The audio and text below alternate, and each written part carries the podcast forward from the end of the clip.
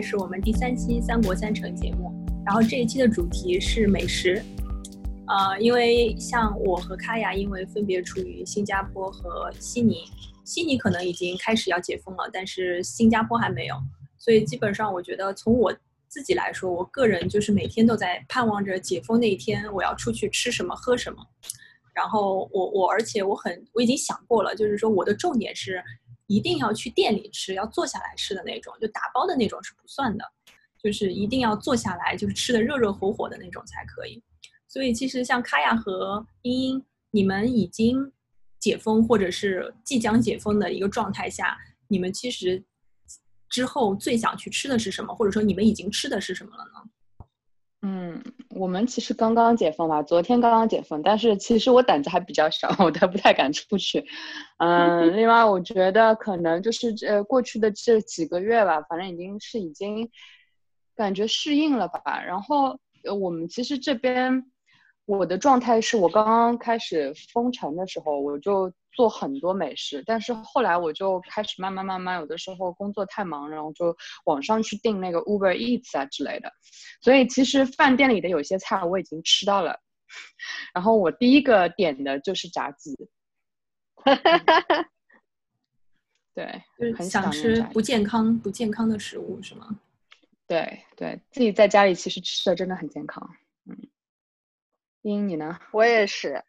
我们这儿不是已经解封了嘛？然后我第一顿去吃的就是某品牌的火锅，然后是一个加班餐。你知道这个火锅他们现在等位是多少吗？一一百五十个桌子，也就是说我们当时是啊在加班之前先去排的号，然后一个半小时到两个小时吧，以后呃我们正好加班结束，然后去现场吃的。你想，我就是我们现在已经，我感觉已经全面复苏了。嗯，那一百五十号人，然后一百五十桌，应该说他竟然在一个半小时左右也排出来了，感觉也还是挺不错的。对对，反正第一个我们就想去吃的就是还是吃一个氛围比较关键，所以疫情之后第一顿还是火锅啊这种比较热闹的餐吃。对对对，这个。这个我真的也是，就是我脑子里想象到的也是，第一餐如果要去吃，就是要去吃火锅呀，什么牛蛙锅啊、烤鱼啊这种，就是要一一桌人围着热热闹闹的那种。哎，对，因为很久，新加坡有牛蛙，新加坡有牛蛙锅，然后也有那个牛蛙粥，还蛮有名的。嗯，这个东西我们这边没有。嗯，然后。我想说，就是我同意茵茵讲的，就是基本上你第一顿你吃的，你肯定是去吃氛围的，就吃什么不重要，你吃的是跟朋友在一起的那种感觉。嗯，很久没见到很多人了嘛，然后，嗯，我们这边的政府也就是允许你大概是十人聚会，是十个人的聚会。嗯，我看到我家有对面有一些邻居啊什么，家里就陆陆续续来人了。然后，呃，澳洲人的话就基本上。就中国人是说啊，我们吃个火锅可以解决，就是一顿那种聚餐。澳洲人的话，基本上都是吃 barbecue，嗯，很多哦。对，另外一种形式的那个就是烤肉，感觉是另外一种形式的那种，也是为了聚热闹，就是氛围问题。其实在家也能吃嘛，我觉得澳洲基本上家里后院都会有个 barbecue 的炉子之类的。嗯，对对对，我说的就是他其实就是在家里面吃，就是呃，基本上每家人都有。就是一个很大的那种炉子，然后就请一堆朋友过来吃嘛。嗯，但其实也不是很多啦，现在。而且你可以有的时候看到那个公园里面，它也有那种炉子可以自己去烧。我就就就觉得这个就感觉好像又回到了以前的感觉吧，就解封之封城之前的感觉。嗯嗯，哎，那你们在比如说新加坡和悉尼那么久了，你们最怀念什么上海美食啊？家乡的食物，嗯，我最怀念上海的那个，就是网红，因为前段时间其实清明节嘛，然后上海这边的各种公众号也好啊，然后小伙伴也好，就各种就是有拍青团，然后新加坡完全没有，就是感觉上，也许我如果很用心、很仔细的找，也许能找到，但是一方面是本身在封城期间也不大可能有，然后另外一方面也是就是也没有特别。努力的去找。然后以前曾经做过，自己做过，但是你现在也比较懒，就没有做，所以特别想吃青团。虽然说其实那个东西也不是很好吃，就是你可能放在嘴巴里面吃一个也就腻住了，但是就特别想吃。然后还有一个是我一直以来非常热爱的，就是镇定鸡。哦，对对对。然后对上海，上海应该很多镇定鸡也已经关的差不多了，我怀疑。但是就是特别想吃那个那个鸡。然后另外就是一些上海的一些就是像本帮的那种味道，比如说什么牛蛙面啊、鳝丝面啊、大排面啊，就是那种苍蝇馆子里面的这种这种东西，浓油赤酱，特别特别想吃。然后醉蟹、醉虾，对吧？然后就是该到该到时间了，该吃这种醉的东西了。然后还有就是六月份快到了嘛，特别特别特别想吃杨梅。是的，现在杨梅上市了，但还没有到最好的时节。嗯。对，我觉得我我们我想吃的东西就是特别，就是一种就是时令性的，就是 那个时令在在在上海特别这个地方有可能这边新加坡就完全没有。还有一种就是可能特色美食这种之类，就是可能就是呃跟时间没关系，但是更多的是上海当地才会有的一些东西。嗯嗯，你刚刚提到那个青团嘛，呃，其实。就上个礼拜五月五号有一个购物节，是上海这边还有是全国为了促进就是疫后的那种啊经济复苏啊什么，他办了一个线上的美食节，然后很多老字号，就比如说像沈大成，他们全部都开开了那个线上直播来售卖这些青团啊等等一些老字号的东西。然后我看到一个数据，他说啊它的环比增长是百分之一百三十。这个真的是蛮夸张的，就是所有的人都在往线上买，嗯，报复性消费嘛，真的，对，已经开始了，嗯嗯，对，我觉得刚嗯李亚讲的，就是他讲到就是上海就蛮有特色的嘛，就是上海话讲叫死心菜，就试新菜这样东西是季节性有的，这个季节才有的，我觉得这个东西是我们都很想念的，就包括他讲到的一些。什么呃，杨梅啊之类的，因为杨梅可能国外真的没有这样这样水果。然后还有就是我想的可能就是大闸蟹，然后腌多鲜，然后还有蚕豆这种东西，这个就比较就就只有在这个季节你才能买得到。嗯，还有我觉得就是想说的是，就是你其实想念家乡那种食物，呃，这个是一种乡愁吧。反正我觉得这个是。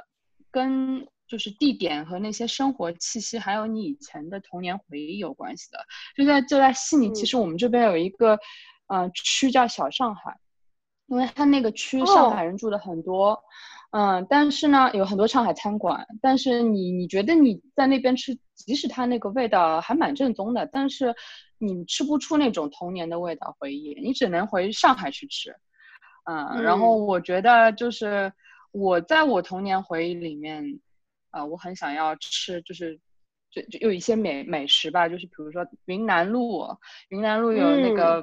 小绍兴白斩鸡、排骨年糕，对吧？然后还有一些呃什么小精灵盐水鸭之类的，就是我觉得这种东西可能现在零零后、九零后有九零后有部分人可能知道，但零零后可能就不太知道了，因为那个地方已经完全变样了嘛。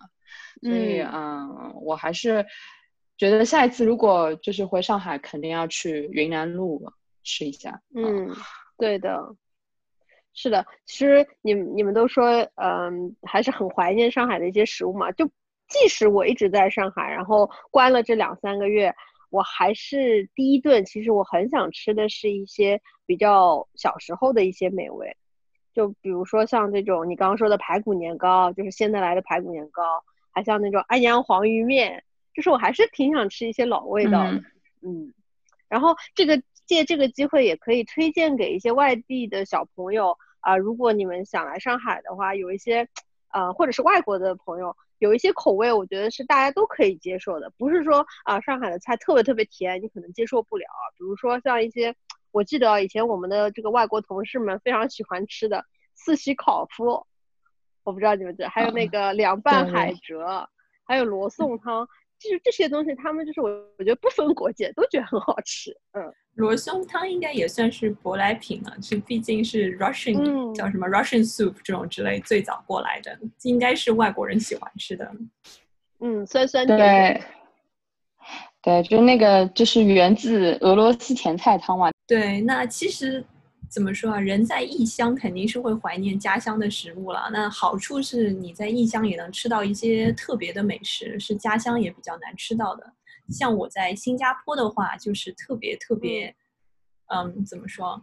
嗯，特别特别喜欢吃这儿的榴莲。其实新加坡本身不产榴莲，是那个马来西亚的榴莲，它可以就是相当于运到新加坡，然后像猫山王、迪二十四、红虾这种之类的，这种在国内就会嗯相对比较难买到。相信就算能，现在应该是也可以买到，但是可能价格上也会偏贵一点。所以对这种说算是当地的一些美食，能聊为慰藉我 失落的心情吧，就吃不到家乡美食的心 失落心情。嗯，嗯，那个对卡亚和茵茵，你们你们应该也对，就是属于你们当地的美食，应该也会很有了解吧？毕竟去了很久，对。嗯嗯，澳洲的话其实没有什么地方特色美食，就除了他们会讲到 barbecue，就呃嗯中国人吃火锅，然后澳洲人就是 barbecue，到处都在吃 barbecue，特别是有些就是节日，对吧？然后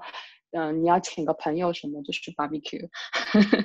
因为就比较简单嘛。然后还有就嗯是他们在一些节日会有一些地特色的美食，比如说。嗯，他们这边有一个节日叫 Anzac Day，就是军团日，澳新军团日。这个节日好像只有澳洲和新西兰有。然后在那天，它是纪念以前的一些阵亡的将士的。那么那天大家就会吃一个叫 Anzac Biscuit，它是一个像就是曲奇饼干一样的。然后，呃，圣诞节的话，就除了我们刚我刚刚说的那个 barbecue 之外，他们还有几样特色的东西，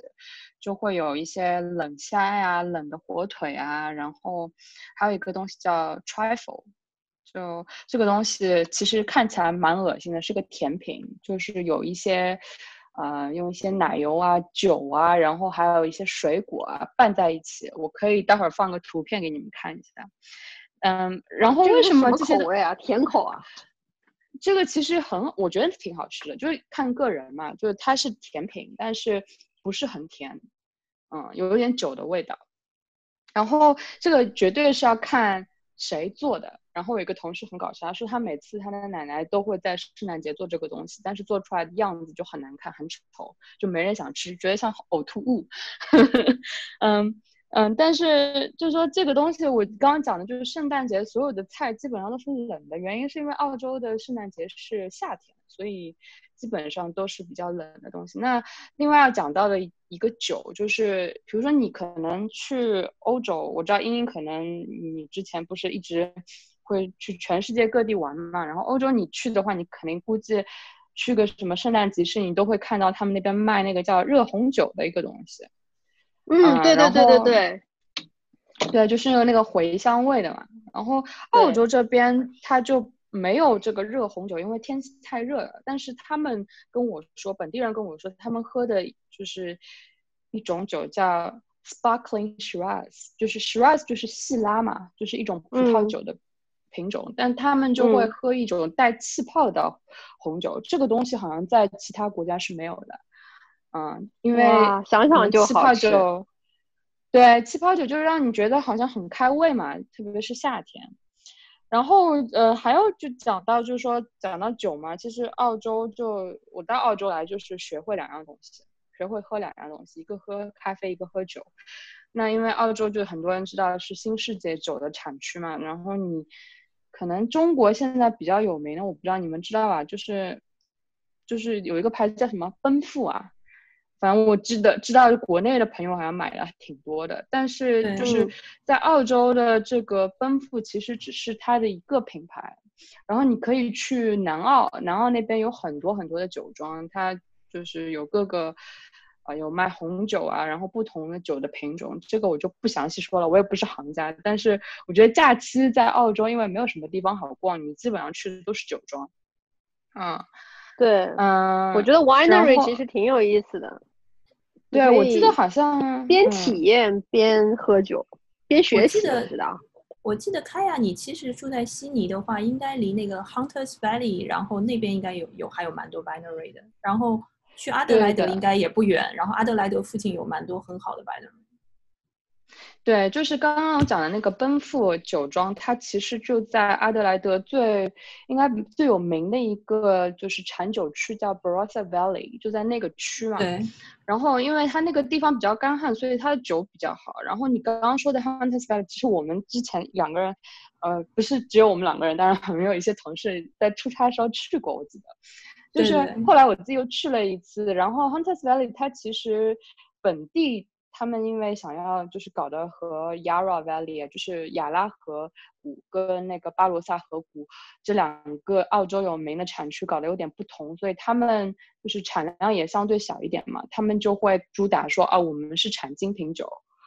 嗯，然后这个就是讲酒嘛，然后觉得还有就是澳洲其实啤酒也有各种，就是每个州都有它的牌子，然后也会有自己的鄙视链嘛，嗯，然后我觉得就是就是有些大厂，大家应该有可能听到过国内的朋友啊、比如说在维州就是有那个 Victoria Bitter，然后 VB，嗯，然后昆州有四个 X，我不知道这个到底他们怎么读，我我是说 Four X，但是他们有一些人会说 Four X X X X X，你知道吗？然 后南澳的话就有 Coopers 啊，然后新州我们就是 t u h y 嗯，然后就是这些所有的我刚刚说到这个大的产大的厂牌吧，有鄙视链的，就是还是南澳的酒是最好的。就我听那些喜欢喝啤酒的人说，那有些比如说昆州的那个啤酒就一般，嗯，然后还有一些 craft beer，你就可以看到，就去那个郊区悉尼郊区或者有些市中心也有，它就是小作坊自己去酿自己的啤酒，这个挺有意思的。嗯，最后我再讲讲就是喝咖啡吧。就喝咖啡的话，就是我不讲细，因为我不是咖啡的行家。但是我觉得到澳洲来一定要喝一下这边的特色咖啡 Long Black 跟那个 Fly White 这两种，就是只是名字可能 叫的不太一样。但是你可如果说你去墨尔本或者你住在墨尔本的话，我觉得你应该很熟悉。就是呃，墨尔本真的是喝咖啡喝咖啡的好地方，有很多很不错的咖啡馆。嗯，然后我想讲讲，就是说澳洲的一些 snack，一些零食吧。啊，就刚刚莉亚讲到说，在新加坡是吃榴莲，那澳洲有一样东西很多人不能接受，叫 Vegemite。莉亚，你尝过吗？没有哎，是什么它就样子的？是像，它就是呃像一个果酱一样的，但是它这个东西是发酵后的产物，呃，有点吃起来怎么说，有点像咸，有点像酱油，然后但是又不是那个酱油的味道，就涂在面包上面，那种 toast 上面，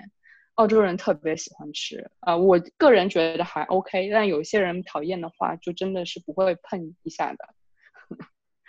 所以下一次大家来要尝一下这个 Vegemite。对，下次我们要尝试一下。嗯就很多很当地的美食，我觉得就是那种两者很极端，要么就是爱的爱的人超级喜欢吃，不爱的人就完全不能接受这样子。像什么榴莲啊，你说的这种 Vegemite，我觉得还有好像一些什么，我知道欧洲有一些那种也是发酵过的鱼罐头之类的，就是那个味道非常的 strong，所以就是不一定有人全部都能接受得了这种味道。和我们这儿宁波菜差不多。嗯，哦，对对对哦，对对对，一样的。臭臭豆腐不是每人都接受的，对对。哦，我就说刚刚记得那个卡亚说到那个咖啡嘛，在在澳洲的话，千万不要点 Americano，没有人尝试一下 Americano，没有，他们会鄙视你的。你说我要个 Americano，对不起，我们没有，他给你个 Long Black 会。那开玩笑的，对，就是咖啡的话，应该是属于真的是在澳洲，感觉每天早上或这种下午就是人手一杯，就是上班路上或者是什么中午休息的时间，这个都都停不下来的。新加坡的话也有很多小小的咖啡厅，然后这边是叫呃是叫 Copy K O P I，就就是感觉上应该是新加坡英语的那种一种变种吧。然后这边的咖啡都会偏甜一点，可能真的是就是说澳洲或者是喝比较正宗人正宗的那种咖啡的人，可能就会觉得不是不够正宗或者是怎么样。但是这边的咖啡也蛮有当地的一些特色，很多咖啡或者是。嗯，就是奶茶或者是饮料之类的，你可以在路上看到有人是用那种像塑料袋一样的东西装着，然后你可以拿那个塑料袋喝，就非常非常。嗯，对，尝试过，对对对，我记得还有那个就是咖啡里面会放炼乳，是那个鸭坤，它就是会在咖啡里面放很多炼乳，其实那个咖啡就非常非常甜了，非常甜。我觉得新加坡人的口味非常甜啊。对，就是它的味道都是比较偏甜，而且它的那个味道，我觉得可能就是，所以我说我感觉特别喜欢喝咖啡的，就是对咖啡要求很高的人，很有可能都是喝不惯这种类型的咖啡的。就是他感觉就是哪怕黑咖啡，就是他们最主，他们好像就叫 Copy Zero，就咖啡 Copy 零这种的话，就是他们的黑咖啡，也就是 Long Black 或者说 Americano 这样子的 coffee。但是这种 coffee 本身都是有一点甜味的，嗯。然后说到新加坡的那个美食的话，除了榴莲，榴莲其实是马来西亚算是舶来品嘛，也不算舶来品，应该算马来西亚运输过来的。然后还有一个应该比较出名，来旅游过的小朋友应该就朋友们应该都知道，就是那个黑胡椒螃蟹，就是珍宝蟹 （Jumbo Crab）。然后它一般会用青蟹或者阿拉斯加蟹做。然后最出名的应该是它的辣椒蟹，但是虽然叫辣椒蟹，但它其实不是很辣，也是甜辣味的。然后我个人不是很喜欢吃，我更加喜欢它黑胡椒口味的那个比较香一点。然后除此之外，就是说到黑胡椒的话，就还会有肉骨茶。肉骨茶也是就是新加坡特别特别怎么说出名的吧？就是基本上大街小巷，你路上过几个路口就会看到一家肉骨茶店。比较出名的一些牌子，什么发行人啊，什么之类的。嗯，英英，你来。我说到其其对其他肉骨茶，其实我就想讲一个区别。呃，其实新加坡的肉骨茶和马来西亚肉骨茶，还有槟城的肉骨茶，其实是有很大的差别的。就比如说像新加坡的肉骨茶，它还是偏胡椒味重一点，就是发汗，然后吃起来特别爽。但是像马来西亚的话，呃，它可能会更多的是有一股中药的味道。如果就是受不了中药味道的小伙伴，可以选偏新加坡的。然后刚提到就是槟城的这个肉骨茶，它是会加一些海鲜的，所以它就是有三个比较大的一些派系。呃，我个人是比较喜欢吃那个呃有中药味道，我喜欢马来西亚的一点的这个肉骨茶。相对来说，我觉得我觉得是心理作用，我觉得哎这样吃下去，我应该对身体很补吧。对，因为肉骨茶这样东西真的是有点像是。都是从华人这边传过来的。其实好像最早是听说，就是当地华人想要补身体，所以就是说用这种肉骨头，然后加了一些中药或者加一些黑胡椒，这种又可以发汗又可以强身健体。就大家都各自声称自己的才是正宗流传嘛，所以就出现了不同流派，还蛮有趣的。然后我个人会觉得肉骨茶比较好吃的，不是吃那个排骨，是吃那种奇怪的内脏汤之类的，就比如说什么。猪肚 就很有猪肚鸡的感觉，你知道吗？嗯，在国内有时候能吃到猪肚鸡，然后这边吃不到，那怎么办？就去吃猪肚肉肉骨茶。嗯，这个好好吃啊，感觉。嗯，对对对，然后就很很浓重的那种胡椒味，加上猪肚，或者你可以点那种内脏汤，里面还有什么大小肠之类。就假如你们不介意的话，但是我个人口味比较重，所以这些东西我都觉得非常好吃。然后反倒是那种很纯正的排骨汤，其实就感觉就是很很平淡啦，就只是排骨肉而已。对，这个我还我也提示一些小伙伴，其实你是如可以买那个他这个店里面的一些汤料包，其实味道煮出来差不多的，然后你可以买回来自己家里加一些料啊什么的，其实也也挺划算，也挺好吃的。嗯，对，这个基本上在那些大一点的店里面都会有卖。汤就那种汤料包，然后它上面也会给你告诉你说一个汤料包加多少那种分量的水，然后再加哪些东西。它里面会放很多很多的大蒜，所以那个汤基本上熬出来的味道是很香的。就是你你做出来的话，至少我之前自己在家里做过，它和店里的味道其实相差无几，因为它那个汤料包里面应该是已经放了大量的胡椒和和中药材之类的东西。嗯然后说到这个的话，可能我我所知道的新加坡还有一些比较就比如说地摊一点的路边摊的一些美食，一个是叫酿豆腐，这个名字非常特别，然后大家可能会以为跟豆腐相关，但它跟豆腐其实关系没有那么大，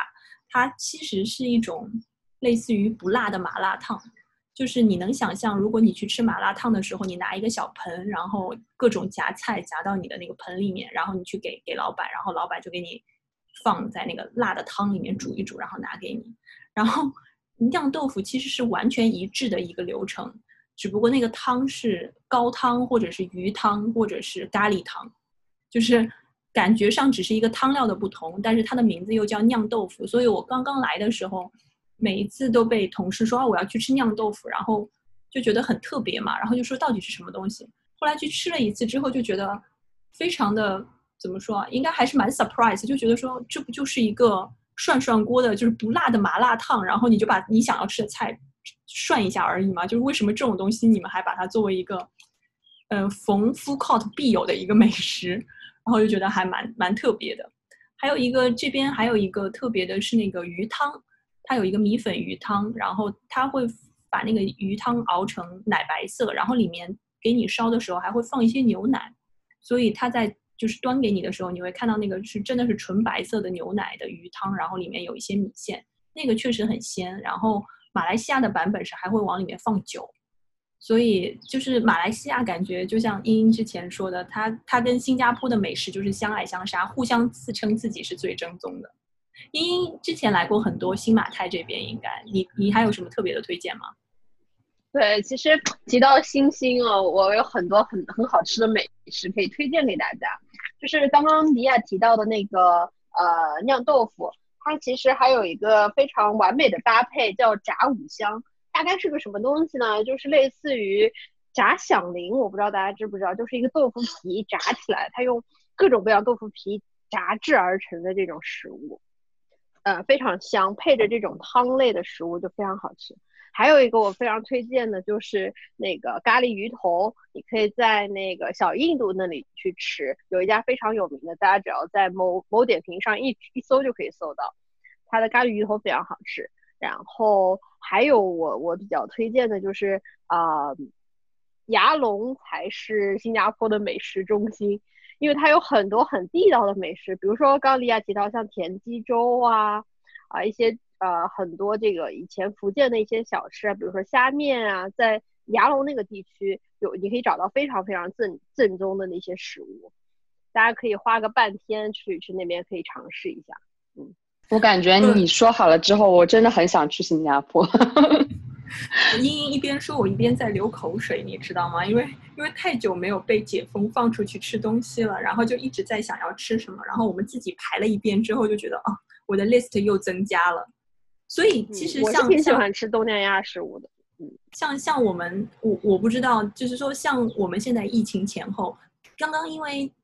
就是说，我是感觉我的感觉是，我要像被憋在笼里的神兽一样，就很很期待能赶快放出笼出去吃。然后我的饮食也有很大变化，因为基本上疫情当中，虽然也会点外卖，但是会次数会少很多，就是吃外面的东西会少很多，基本上家里做会比较多。刚刚因为卡亚也是这样讲嘛，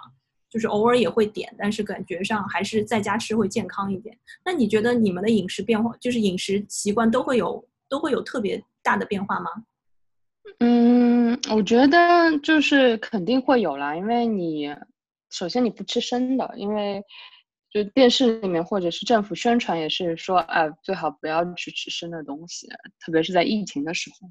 就吃这边人蛮喜欢吃色拉的嘛，然后色拉的话，我不知道他们其他人是怎么做的，那基本上我就很少吃这些东西了，然后我觉得就是在疫情。开始的时候，就这这段就是封城的这段时候，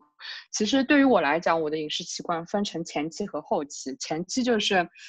你知道，就是越难做的东西，你越想挑战。就比如说那个，我是个南方人，但是我想挑战做北方人的那些面食，我就去想买面粉嘛。但是呢，那个时候面粉买不到，你知道吗？因为就大家就是那种 panic shopping，就买很多囤很多面粉、米的之类的。那个时候你就是越买不到的东西，你越想买，然后越是吃不到的东西呢，你越想吃。就比如说，就是像我听到你们讲那些，比如说新加坡的菜，或者是有比较有特色的菜，呃，我记得是我做了一个什么，嗯，那个叫什么白切鸡。就是有点像上海的白斩鸡啊，我特别想吃，但是那个做就是挺要有技巧的。虽然听听起来挺简单的，就是你把它放在那个热水里面捞一下，对吗？然后放冷水里面，但是那个一定要需要技巧，所以 那个时候就是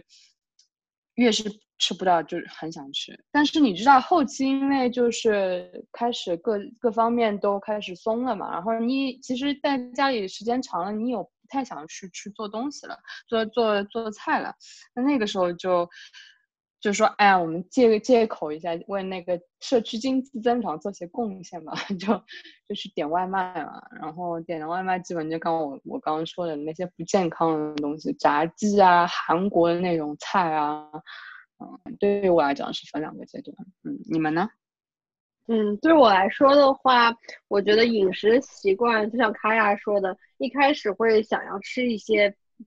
之前啊比较高难度都不太会吃到的菜，然后还有一个现象，在我的厨房就是，哎那些料理机，我买了好多料理。已经基本上占领了我所有的厨房，就比如说空气炸锅，我我知道像李亚还有卡亚都已经准备去买这个，或者是已经买了空气炸锅。我觉得就是想想要用这种新的一些呃工具或者是技术手段来丰富我的这个厨艺，厨艺不行，机器来凑。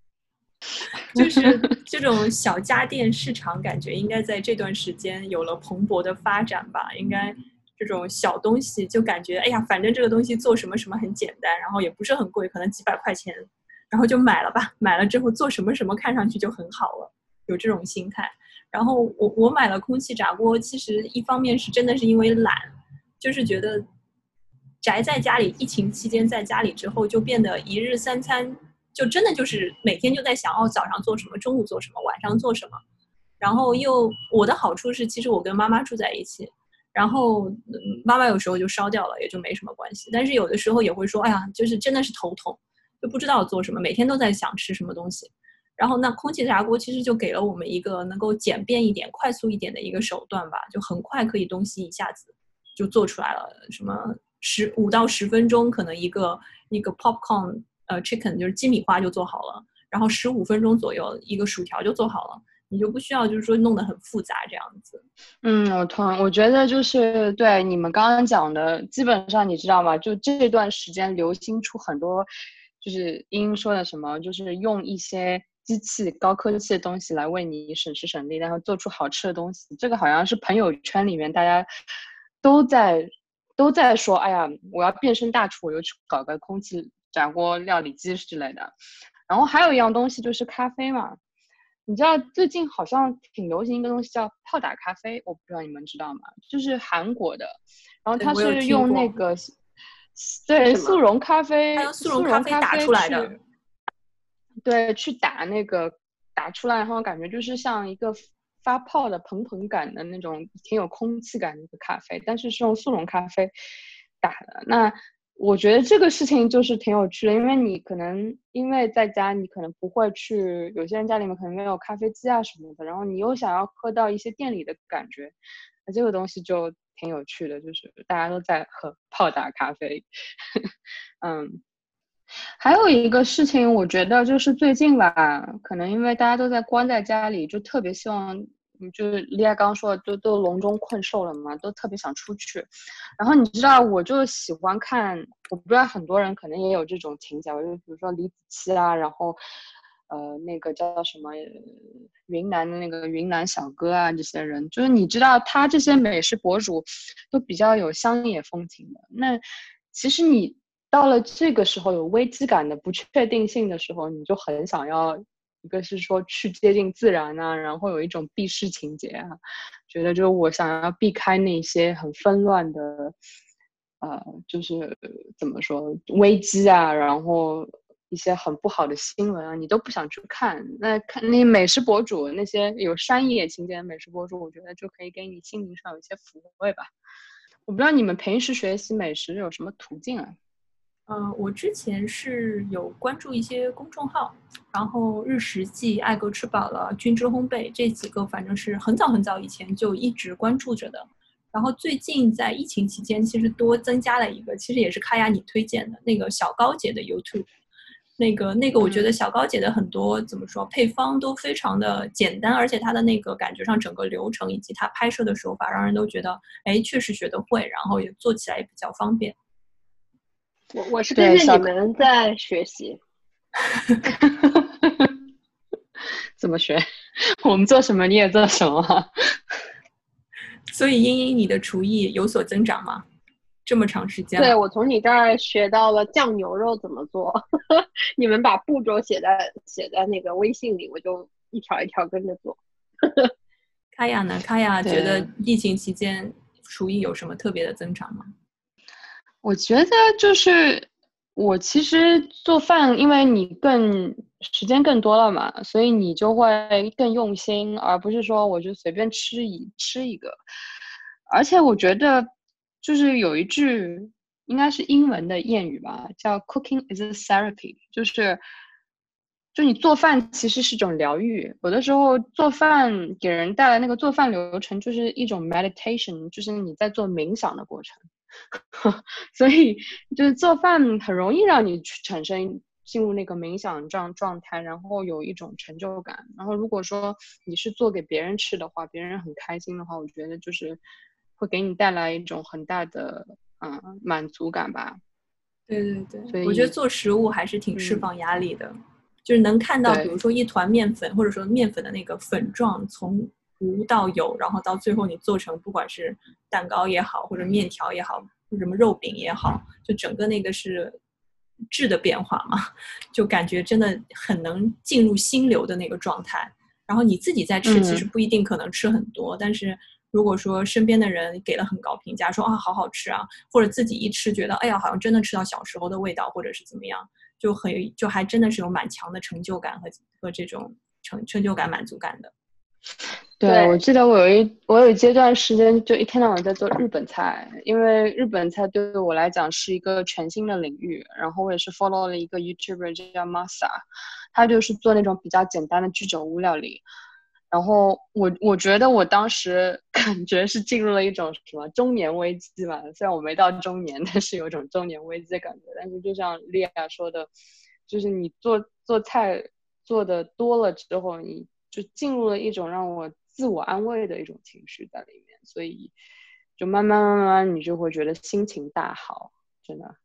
嗯，是的。除了这种疗愈的作用，其实我觉得现在，呃，饮食习惯，因为我们现在有一个政策是说，你去到那些公共的餐厅，它一定要有一个公筷或者是公勺，就是有一个呃